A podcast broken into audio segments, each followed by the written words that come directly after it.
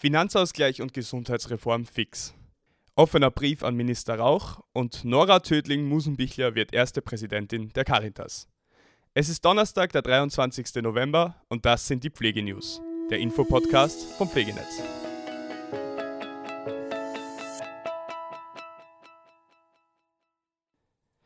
Bund, Länder und Sozialversicherung einigen sich auf große Gesundheitsreform. In einer bahnbrechenden Entscheidung haben sich Bund, die Länder und die Sozialversicherung auf eine umfassende Gesundheitsreform in Österreich geeinigt. Über die nächsten fünf Jahre hinweg werden sie etwa 14 Milliarden Euro für Gesundheit und Pflege bereitstellen. Im Durchschnitt 2,8 Milliarden Euro pro Jahr. Der Großteil, rund 11 Milliarden Euro, wird vom Bund getragen. Die Mittel sollen der Schaffung zusätzlicher Kassenstellen, Strukturreformen in Krankenhäusern sowie digitale Angebote für Patienten finanzieren.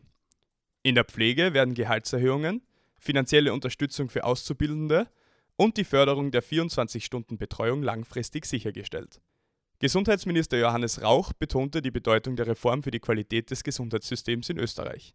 Das Paket, das im Nationalrat eingebracht wird, setzt den Grundsatz digital vor ambulant und stationär um, indem digitale Angebote ausgebaut, der niedergelassene Bereich gestärkt und Strukturreformen zur Entlastung der Krankenhäuser umgesetzt werden.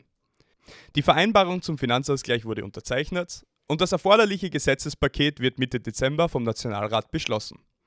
Rauch hob hervor, dass die Reform die größte in Jahrzehnten sei und sowohl für Patientinnen als auch für Ärzte und Ärztinnen, Pflegekräfte und alle im Gesundheitswesen tätigen Verbesserungen bringe. Der Fokus liegt auf tiefgreifenden Strukturreformen, um die Qualität im Gesundheitssystem zu sichern und den Zugang zu Behandlungen für alle Bürger und Bürgerinnen weiterhin zu gewährleisten. Finanzausgleich und Gesundheitsreform fix. Ebenso haben am Dienstag Vertreterinnen und Vertreter von Bund, Ländern und Gemeinden im Bundeskanzleramt in Wien den Finanzausgleich unterzeichnet.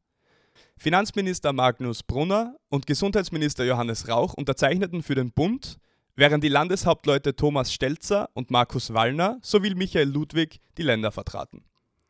Der Finanzausgleich und die damit verbundene Gesundheitsreform sollen am Mittwoch im Ministerrat behandelt und noch am selben Tag im Nationalrat eingebracht werden. Die parlamentarische Beschlussfassung ist für Dezember geplant. Obwohl die Summen für den Finanzausgleich bereits Anfang Oktober vereinbart wurden, markiert die Unterzeichnung einen formellen Schritt zur Umsetzung.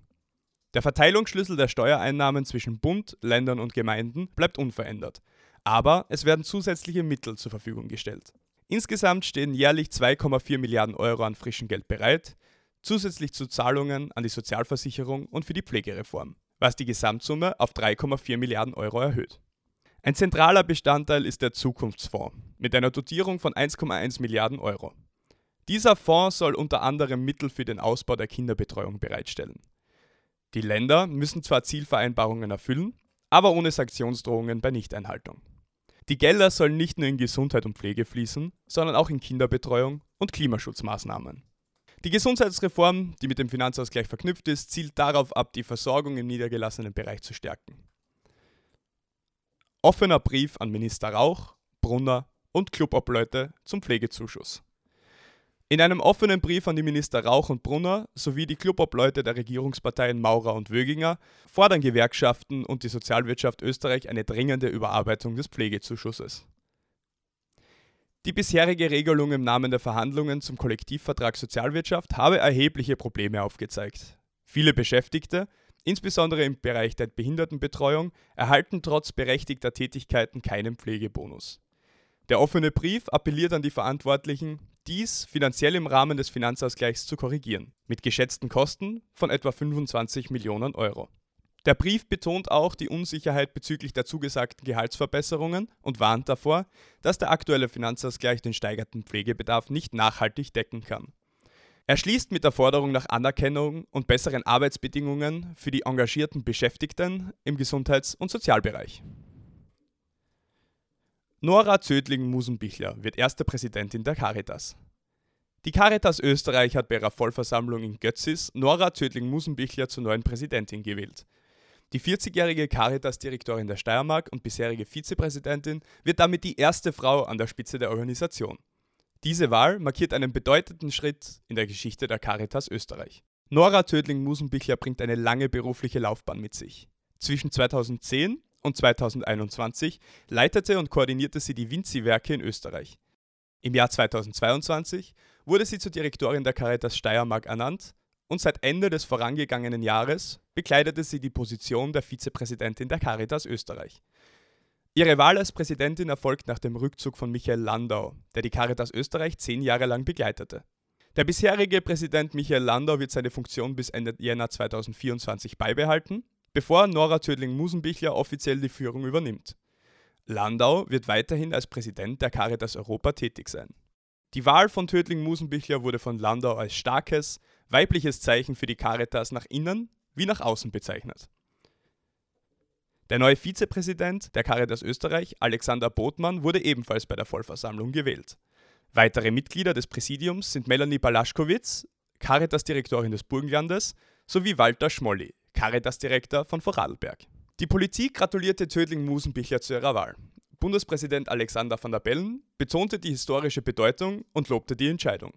Auch Bundeskanzler Karl Nehammer und Vizekanzler Werner Kogler äußerten ihre Glückwünsche und unterstrichen die Wichtigkeit, dass die Caritas nun erstmals von einer Frau geleitet wird. Die Amtseinführung von Nora Tödling-Musenbichler als erste Präsidentin der Caritas ist für Februar 2024 geplant. Best Practice Award. Erstmals klimafreundliche Gesundheitseinrichtungen ausgezeichnet. Gesundheitsminister Johannes Rauch hat heute 18 klimafreundliche Gesundheitseinrichtungen in Österreich mit dem Best Practice Award ausgezeichnet. Der Award, ausgeschrieben von Gesundheit Österreich GmbH und dem Bundesministerium für Soziales, Gesundheit, Pflege und Konsumentenschutz, hat das Ziel, das österreichische Gesundheitssystem klimaneutral zu gestalten. Dies ist von besonderer Bedeutung, da das Gesundheitswesen allein etwa 7% des österreichischen CO2-Fußabdrucks verursacht. Die prämierten Einrichtungen, darunter Krankenhäuser, Pflegeeinrichtungen, Apotheken und Arztpraxen, haben sich in sechs verschiedene Kategorien engagiert. Gebäude und Energie, Grünraum, Energieaufbringung und Versorgung, Mobilität, Ressourcen- und Abfallmanagement sowie nachhaltige Beschaffung, Ernährung, Kommunikation und Bewusstseinsbildung. Gesundheitsminister Rauch hebt hervor, dass diese Einrichtungen mit ihren innovativen Projekten beweisen, dass ein klimafreundliches Gesundheitssystem möglich ist. Die Auszeichnung dient nicht nur zur Anerkennung, sondern auch der Schaffung von Bewusstsein und Motivation für andere, sich ebenfalls zu engagieren.